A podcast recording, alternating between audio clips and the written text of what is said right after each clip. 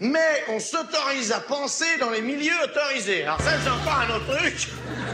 Les milieux autorisés, vous y êtes pas, vous. hein.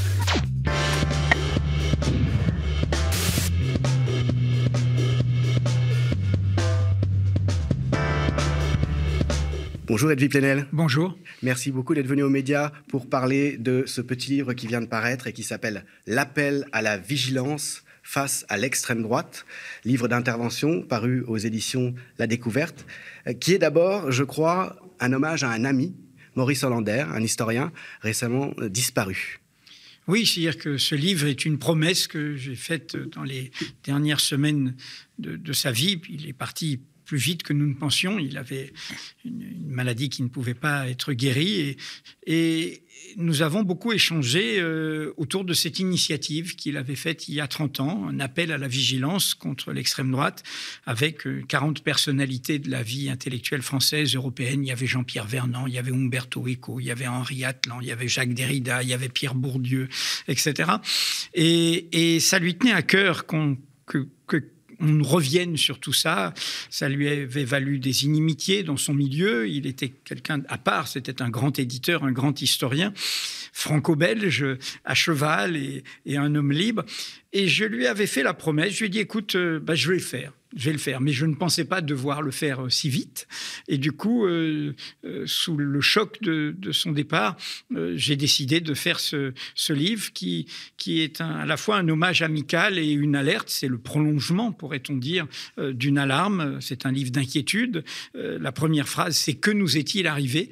Le point de départ est cet appel d'il y a 30 ans face à l'extrême droite. Euh, On pourrait en résumer le propos, c'est la phrase que je mets en exergue. L'un des signataires, Jean-Pierre Vernant, grand helléniste, grand historien, grand philosophe et grand résistant, Mhm. hein, c'est la phrase ironique qu'il avait prononcée à l'époque. On ne discute pas recette de cuisine euh, avec des anthropophages.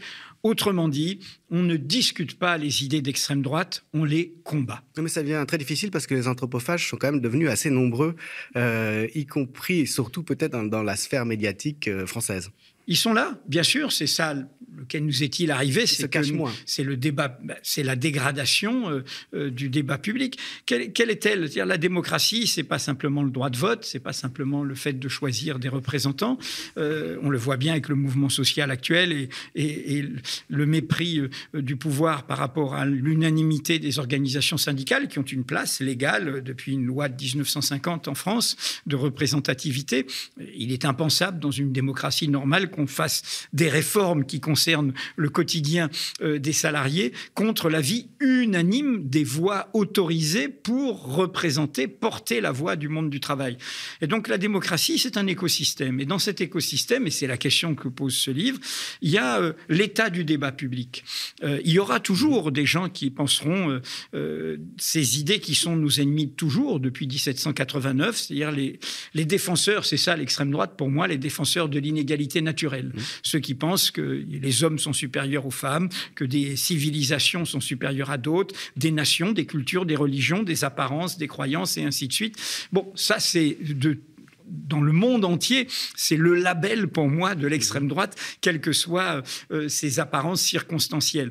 Et donc, euh, qu'il y ait euh, ces idées, c'est une chose. Qu'elles prennent le pas, comme vous venez de le dire, dans l'espace public, c'en est une autre. Et ça dit quelque chose sur l'alarme du débat public en France, le fait d'avoir des chaînes hertziennes en accès libre qui sont des biens publics, comme les chaînes du groupe Bolloré ou les radios du groupe Bolloré. publics privatisés. Bien sûr, qui et sont qui, sont donnés à des, à, des, à, des, à des opérateurs qui diffusent des opinions antidémocratiques, euh, qui euh, violent leurs conventions. Je rappelle que les conventions qu'ils signent avec l'ARCOM les obligent théoriquement de respecter le bloc constitutionnel dans lequel il y a euh, ces principes L'ARCOM, C'est le universels. nouveau CSA, hein, c'est ce qui a Bien remplacé. sûr. Donc, c'est l'institution qui contrôle euh, voilà, oui, la qui, est- qui est, qui est de la régulation de- du débat public.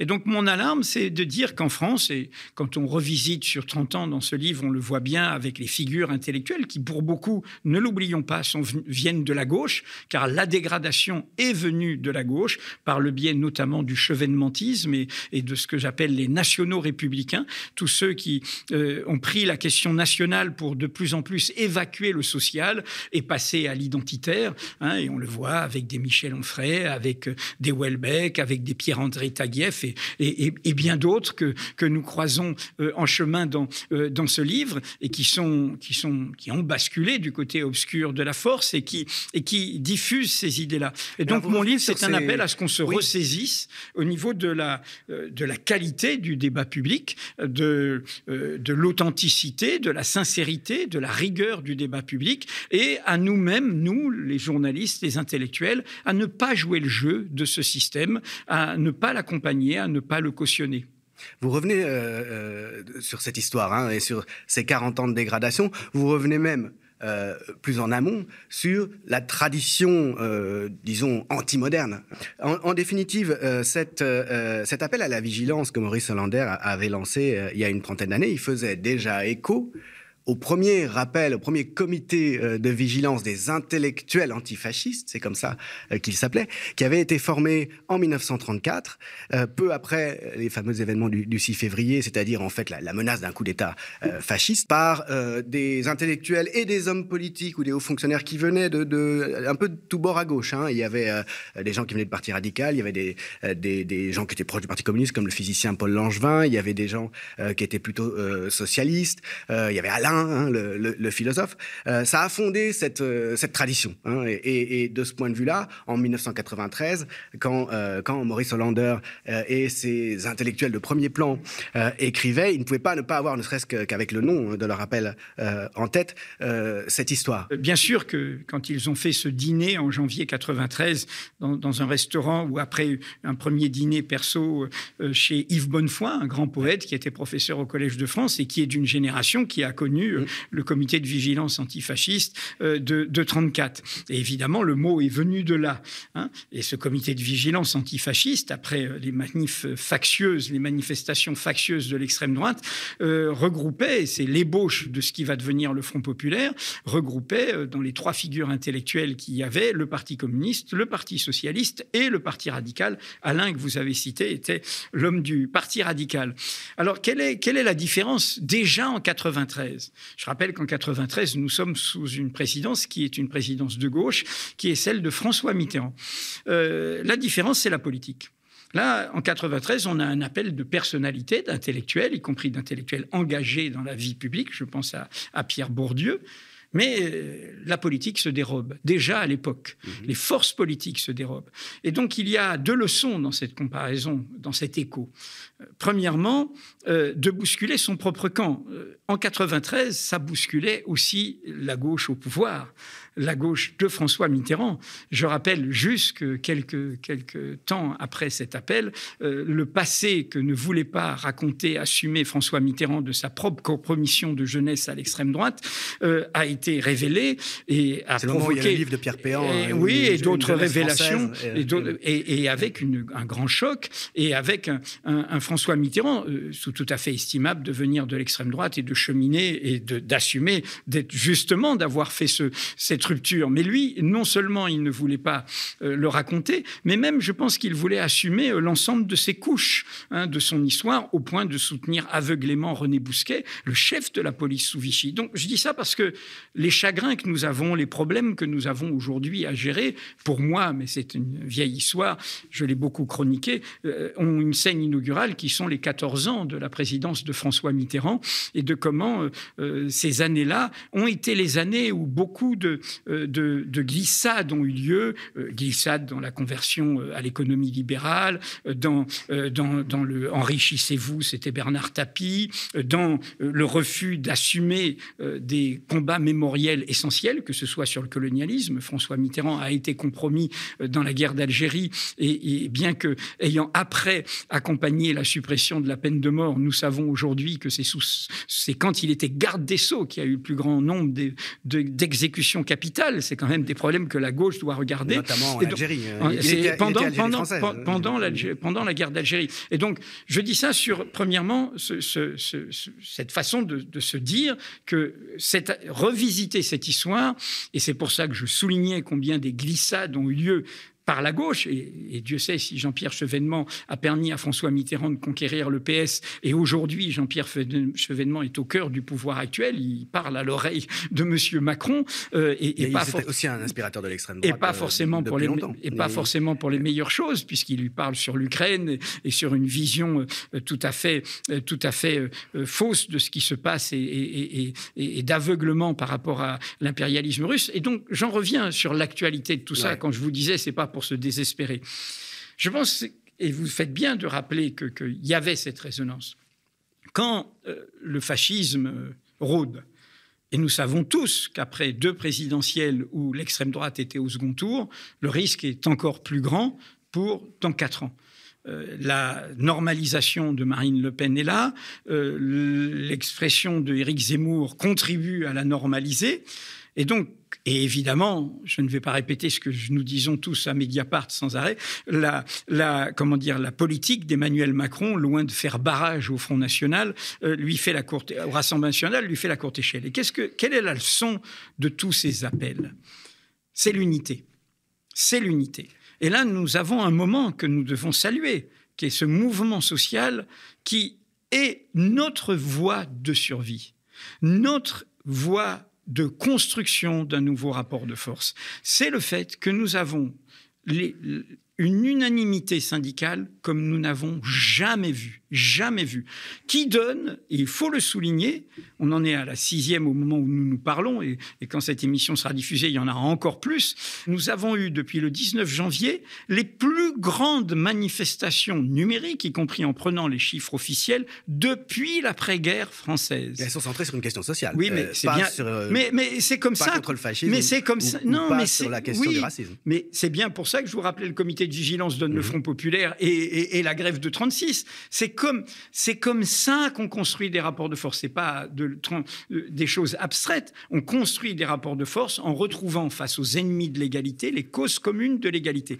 C'est pour ça qu'il est de toute notre responsabilité en tant que citoyen, en tant que responsable politique, où que nous soyons, de ne pas faire de mal à cette unité, de l'accompagner, d'être totalement solidaire de cette unité syndicale. Ce sont les syndicats qui ont le maître mot là. Personne ne peut parler à leur place et il faut au contraire consolider, accompagner, renforcer, soutenir cette unité syndicale exceptionnelle avec des dirigeants qui, en l'occurrence en plus, sont désintéressés. Euh, je rappelle que Laurent Berger et Philippe Martinez sont en fin de mandat, donc ils n'ont aucun enjeu personnel. Et de ce point de vue, c'est ça la leçon. La voie, c'est celle des causes communes de l'égalité. C'est ça que disait, au fond, l'ensemble de ces intellectuels, c'est quand il y a le feu au lac, eh ben, il faut construire une unité qui permette de construire un rapport de force. Alors, si on revient un petit peu sur la manière dont, le feu a pris au, lac et que votre livre retrace, en tout cas en ce qui concerne de, très nombreuses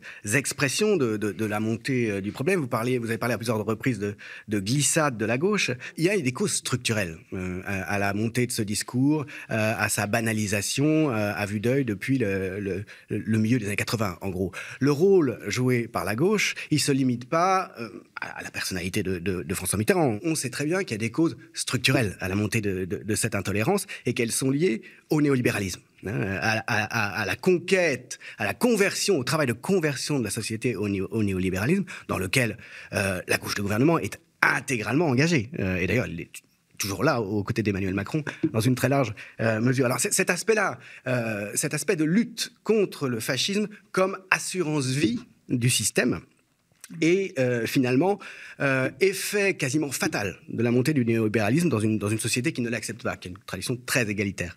Comment en rendre compte, pas seulement en appelant à une vigilance de la part des intellectuels, mais en accompagnant ce discours, comme vous sembliez le faire, d'une critique plus structurelle euh, de, l'organisation sociale D'abord, j'en rebondis sur un mot que vous avez employé. Il n'y a, pas de fatalité. Si on commence à se dire qu'il y a des fatalités, on, ne voit pas les, degrés. Et moi, je, je n'assimilerai jamais un espace euh, pluraliste, démocratique, où je combats euh, des politiques qui me paraissent injustes, euh, qui sont économiquement impressives, qui sont socialement euh, contestables, mais où je peux le faire, où je peux m'exprimer d'une réalité où je n'ai plus le droit de le faire. Et où... il y a toute une série d'intermédiaires. Oui, oui, bien sûr. On peut aussi vous laisser parler sans que ça n'ait aucun effet. Non, non, aujourd'hui, on sait bien que dans les médias de masse, il n'y a plus de place pour qui que ce soit de gauche. À peine pour vous, de temps en temps. Je, je, vous ai parlé tout à l'heure du rapport de force.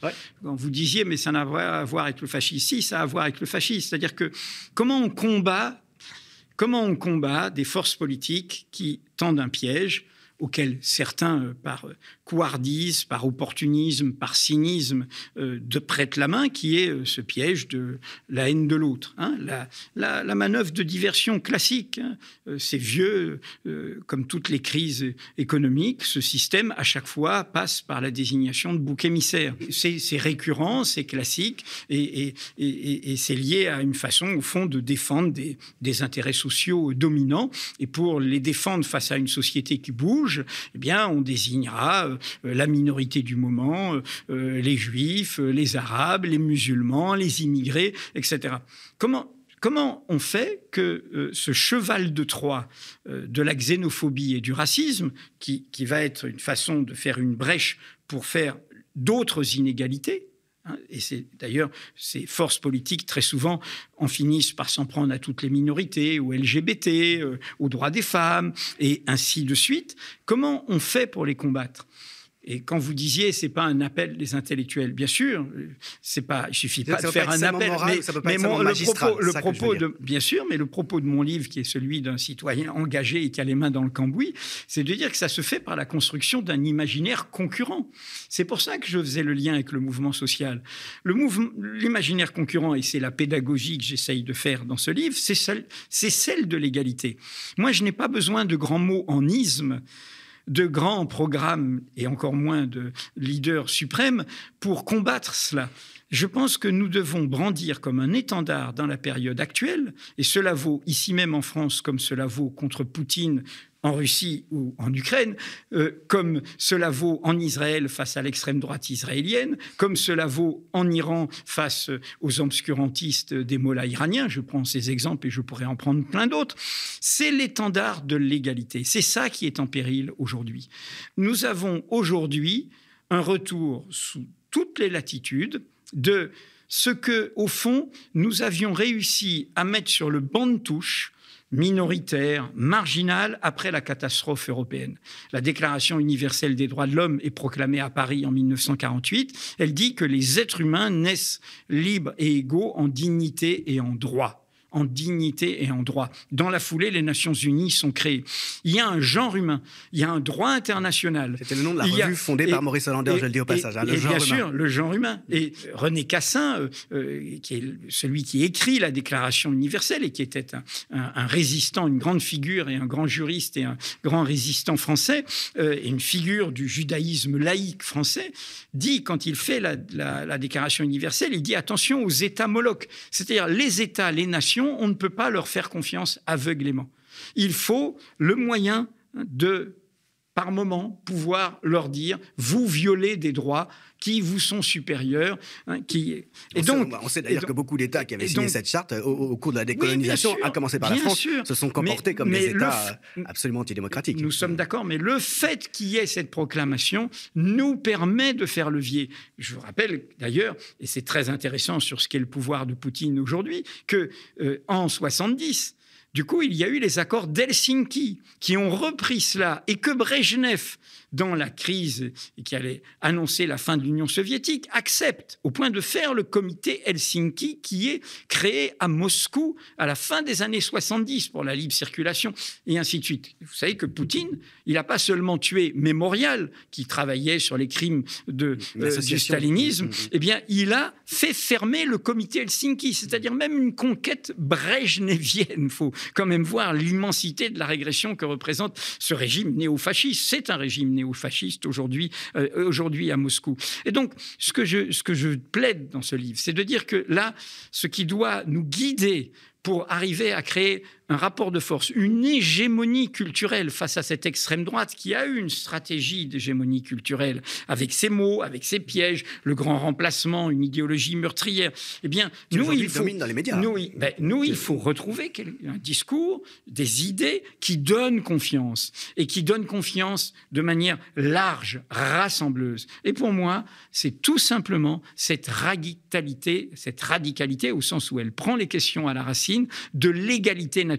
Donc, Nous naissons libres et égaux en droit. Donc c'est quelque chose d'économique. Ça, ça, fait penser à ce que disait Bourdieu, qui était l'un des signataires de, de, de, ce texte, hein, de, Maurice Hollander, qui avait dit, peu avant sa mort, si quelqu'un comme François Hollande, ou les, euh, ce que représente François Hollande, accède au pouvoir, c'était une époque où Hollande n'était mm. pas très très connu, le Front National sera à 20%. Mm. Et 15 ans plus tard, c'est exactement ce qui s'est passé. Et ce que voulait dire Bourdieu par là, c'est qu'à partir du moment où on mène une politique qui induit une inégalité radicale, indépendamment de la géopolitique dont on parlait à l'instant, ça secrète de toute façon ce type de comportement. Un type de comportement avec des affects euh, racistes de la part euh, des, blancs perdants du système euh, qui se retournent contre ceux qu'on leur désigne comme la cause de leur insécurité, qui devient une insécurité culturelle en quelque je, sorte. Je crois Donc c'est un problème économique et social. Oui, mais je, je crois moins à cet automatisme que vous décrivez. L'égalité, c'est un levier pour conquérir des droits, des droits démocratiques, des droits sociaux, des droits des femmes, des droits des colonisés, des droits des minorités. C'est un levier infini. Cette proclamation de l'égalité naturelle sera un scandale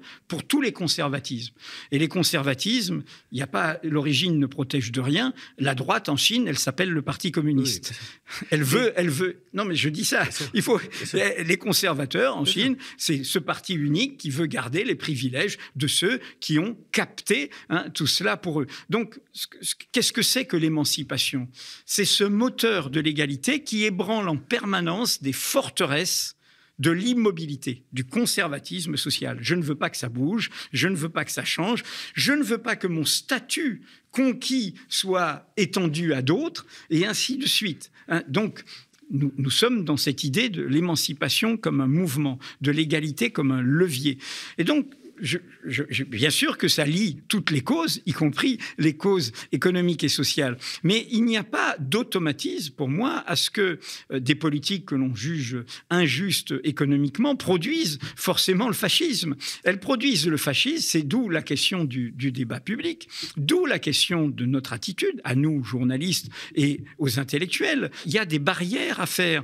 Euh, j'ai été de ceux qui euh, trouvaient tout à fait contestable que pendant la campagne présidentielle, les candidats ou les représentants, ou voire le candidat lui-même qui finalement a porté euh, les, les, euh, les suffrages de la gauche, aillent dans ces émissions, aillent dans cet univers-là à cautionner, ne respecte pas la recommandation de Jean-Pierre Vernant. On ne discute pas euh, recettes de cuisine avec des anthropophages.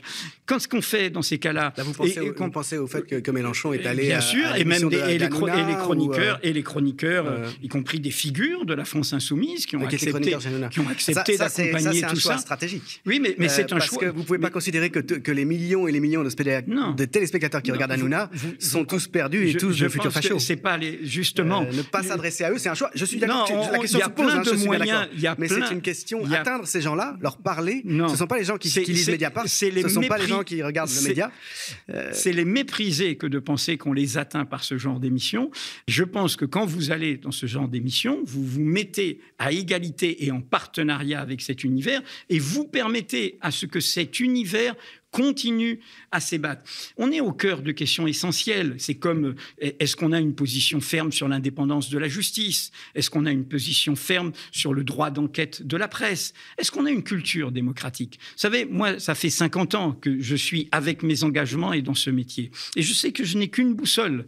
Je ne vais pas je ne vais pas amoindrir cette exigence démocratique au nom d'un calcul politique. Hein. Et donc c'est très important de maintenir ce cap. Et ce cap, c'est le cap du plus grand nombre. C'est le cap qui aide le plus grand nombre à s'en sortir. L'exigence démocratique. Eh bien, on ne va pas dans des lieux antidémocratiques dans ce contexte. Si on prend un, exemple que vous, qui, est très frappant et, et, qui est évoqué dans votre livre avec la figure d'Alain de Benoît et qui est particulièrement d'actualité avec euh, la prise de position qu'a récemment prise euh, Jacques Julliard. Alain de Benoît, donc c'est une des figures de la nouvelle droite euh, mhm. depuis très longtemps, hein, c'est-à-dire en fait de l'extrême droite, qui a en, repris à son compte la théorie du grand remplacement. C'est une des, grandes figures intellectuelles du suprémacisme blanc, on peut aussi éventuellement le dire comme ça. Et eh bien tout récemment, Jacques Julliard, figure historique de la seconde gauche, hein, figure de la, CFDT dans les, dans les, années 70, de la gauche non communiste mais autogestionnaire hein, au départ, qui est un grand historien du syndicalisme aussi, grand journaliste, Jacques Julliard, dit dans Marianne, eh bien Alain de Benoît, en définitive, c'est plutôt quelqu'un de très intéressant. Alors, je suis pas d'accord avec lui surtout, mais euh, c'est vraiment une pensée de haute tenue et je regrette d'ailleurs de, ne pas l'avoir pris assez en considération. C'est un coming out euh, suprémaciste blanc, hein, radical, de la part d'un intellectuel emblématique, même du rocardisme. Pas pour Marianne, un journal qui euh, se vend euh, vraiment. Ce n'est pas du tout, c'est pas du tout nouveau sur l'évolution de, Jacques Julliard, qui est en perdition. Il est représentatif. Qui est en, perdition depuis longtemps, et il n'est certainement plus depuis très longtemps représentatif ni de la deuxième gauche, ni du rocarnisme, ni de la CFDT. Que la figure, la figure que, que, je vais vous opposer, elle s'appelle Pierre Rosanvallon. C'est lui qui a publié le rappel à l'ordre de Daniel Lindenberg, auquel je rends hommage, et qui est un livre très très courageux qui faisait suite à cette appel, à cet appel euh, à la vigilance. Et Daniel Lindeberg, qui hélas n'est plus là, a montré euh, toute cette dérive de l'ensemble de ces intellectuels. Et quant à Pierre Rosanvallon, dont vous pouvez par ailleurs avoir des désaccords si vous le souhaitez avec lui, il tient le cap d'une exigence démocratique et sociale, y compris tout récemment, il a pris position pour rappeler pourquoi les organisations syndicales sont légitimes et qu'on ne peut pas penser qu'il y a une seule légitimité, ce que pense M. Macron, qui serait euh, son élection.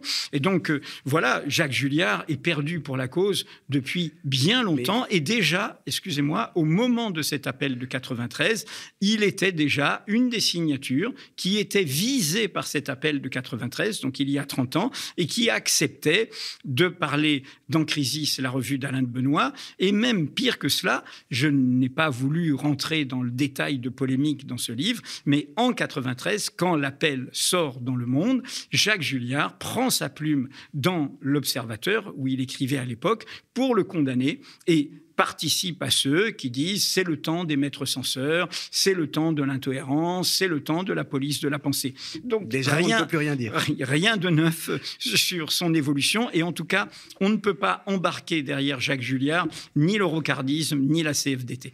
Alors mais je me doute bien, je suis bien d'accord, mais si on revient sur cette opposition euh, que, que, vous proposez justement entre une figure comme celle de Julliard euh, qui s'est très clairement euh, extrême droitisée et puis quelqu'un comme Pierre Rosanvallon qui, qui, qui est rester effectivement euh, fidèle à, un grand nombre de, valeurs euh, humanistes, euh, sociales aussi, social peut-être, il n'empêche que deux ans après l'appel en 1995, il y a le premier grand mouvement social, qui est resté le plus grand mouvement social d'opposition au plan Juppé euh, jusqu'au mouvement d'aujourd'hui, hein, ou peut-être au mouvement de 2019. Et Pierre Rosanvallon et de très nombreux intellectuels marqués CFDT centre-gauche soutiennent ce plan. Mais ils, que finalement Sarkozy va faire passer dix ans plus tard. Euh, et c'est encore la retraite aujourd'hui qui est question. Vous savez très bien qu'y compris dans des livres, ils ont revisité tout cela. Le temps, le temps a fait son œuvre et le temps a fait son œuvre dans un lien avec le mouvement social. Rosanvallon est revenu, y compris dans des entretiens que nous avons faits à Mediapart, sur ses positions de l'époque.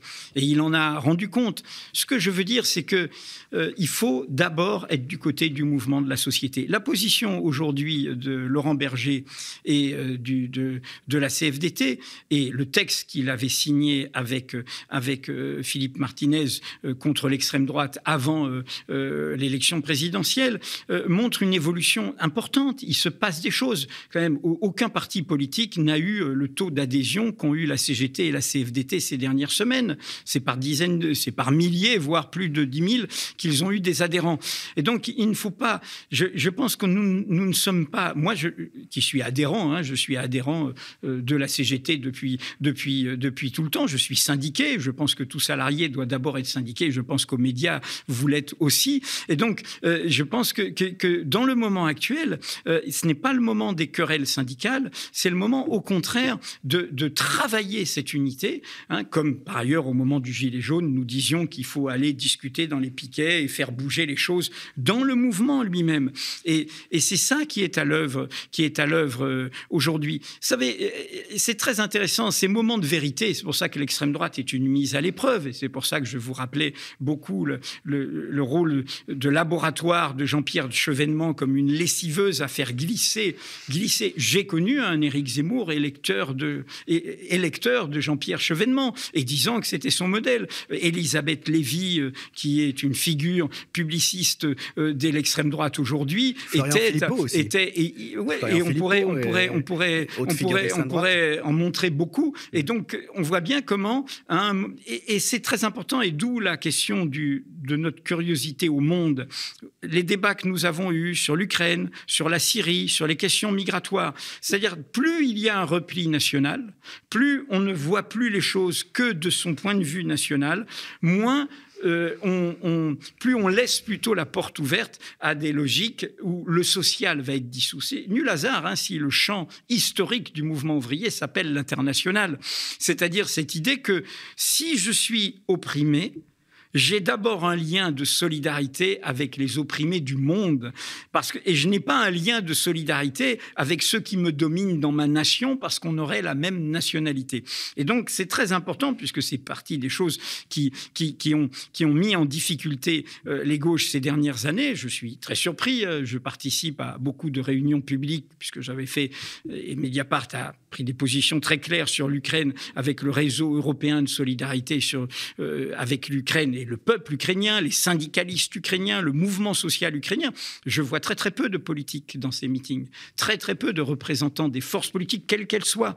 Et là, euh, comme de fait euh, les Syriens, nous les avons beaucoup abandonnés hein, et, nous avons été trop peu, quand on voit les ruines de Mariupol, un réfugié syrien, il sait que la répétition générale s'est faite à Alep. Et donc, est très très important aujourd'hui pour moi de tenir debout l'exigence démocratique unitaire radicalement démocratique ici même, et deuxièmement, de projeter euh, cette vision-là, ce principe-là, sans frontières, et d'être d'abord du côté des peuples, pas du côté du pouvoir, pas du côté des États, hein, du côté de la révolte du peuple syrien, du côté euh, de soulèvement euh, du peuple ukrainien qui a commencé il y a de ça neuf ans, et, de bien d'autres, et de bien d'autres. Si on en vient aux, perspectives pour, les années qui viennent, maintenant en partant un petit peu justement des considérations que, que vous faites là.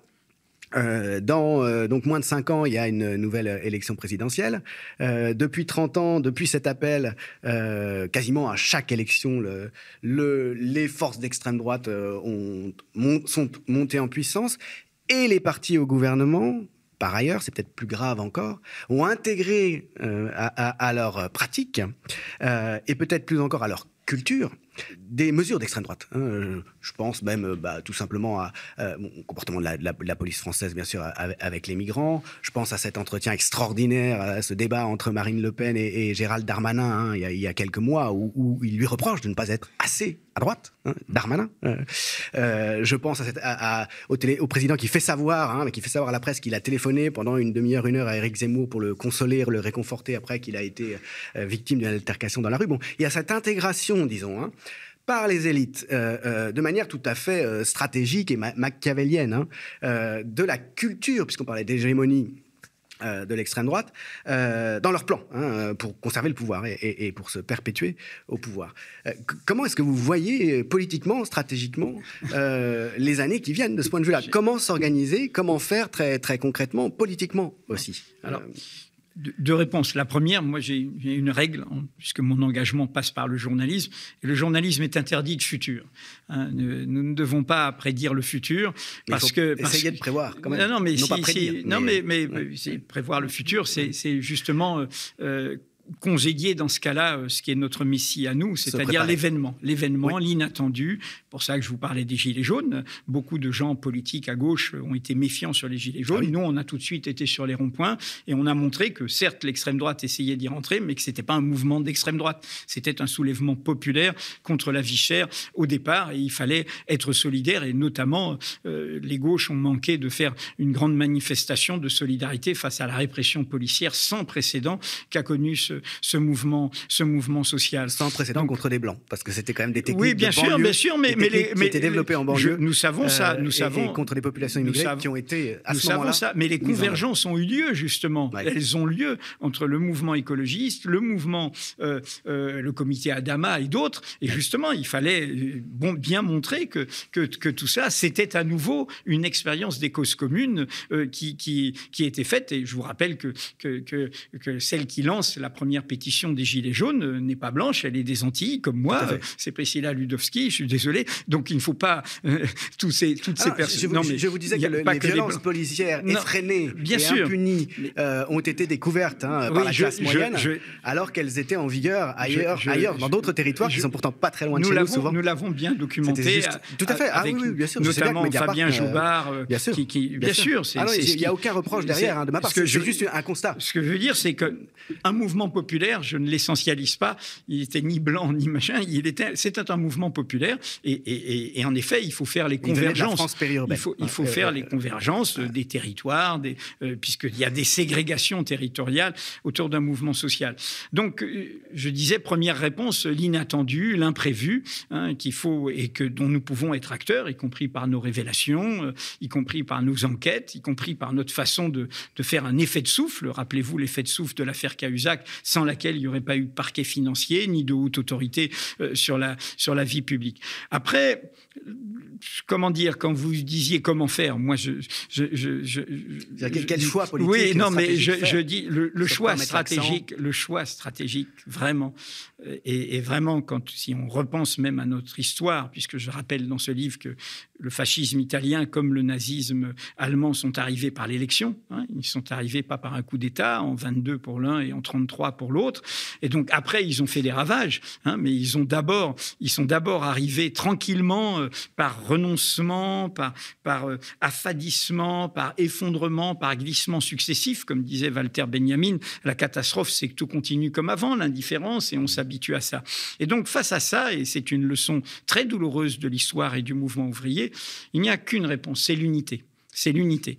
Vous savez qu'il y a eu une histoire très douloureuse dans l'histoire de, nos, qui a permis, hein, autrement le fascisme n'aurait pas été au pouvoir. C'est ce qu'on a appelé euh, dans l'histoire du mouvement ouvrier la troisième période de l'international communiste, où euh, la stalinisation de l'international communiste a fait ce qu'on a appelé euh, des partis communistes, notamment le Parti communiste allemand, qui considérait que son pire ennemi, c'était le Parti social-démocrate et ses militants.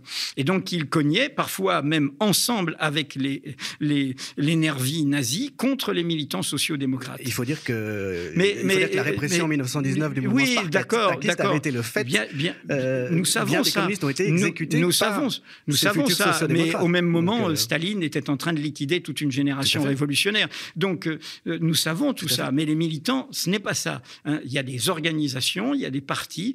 Et donc quand, quand la peste brune commence à rôder, ce n'est pas le temps des divisions.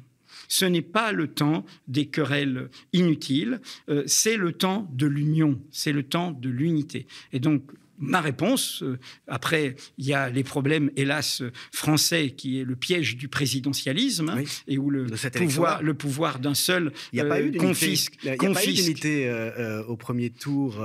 bien, bien, alors, on pouvait considérer que le vote Macron était un vote d'unité contre Marine Le Pen dès le premier tour. Non, mais, euh, l'unité avant, la gauche, avant, avant de euh, faire l'unité sur en, 2022. Avant de faire l'unité sur les hommes, il faut faire l'unité en pratique. Il faut faire et le temps des sectarismes, le temps où euh, on prétend savoir mieux que l'autre et imposer à l'autre sa volonté, est à mes yeux un temps non seulement néfaste, mais plus que jamais, ce doit être un temps révolu. Le temps est à l'unité sur des principes essentiels et globalement, si l'on prend les forces politiques de gauche, le Parti socialiste, la France insoumise, le Parti communiste, les écologistes, sur les questions essentiel que ce soit un programme, j'allais dire, minimum démocratique, un programme minimum écologique, un programme minimum social.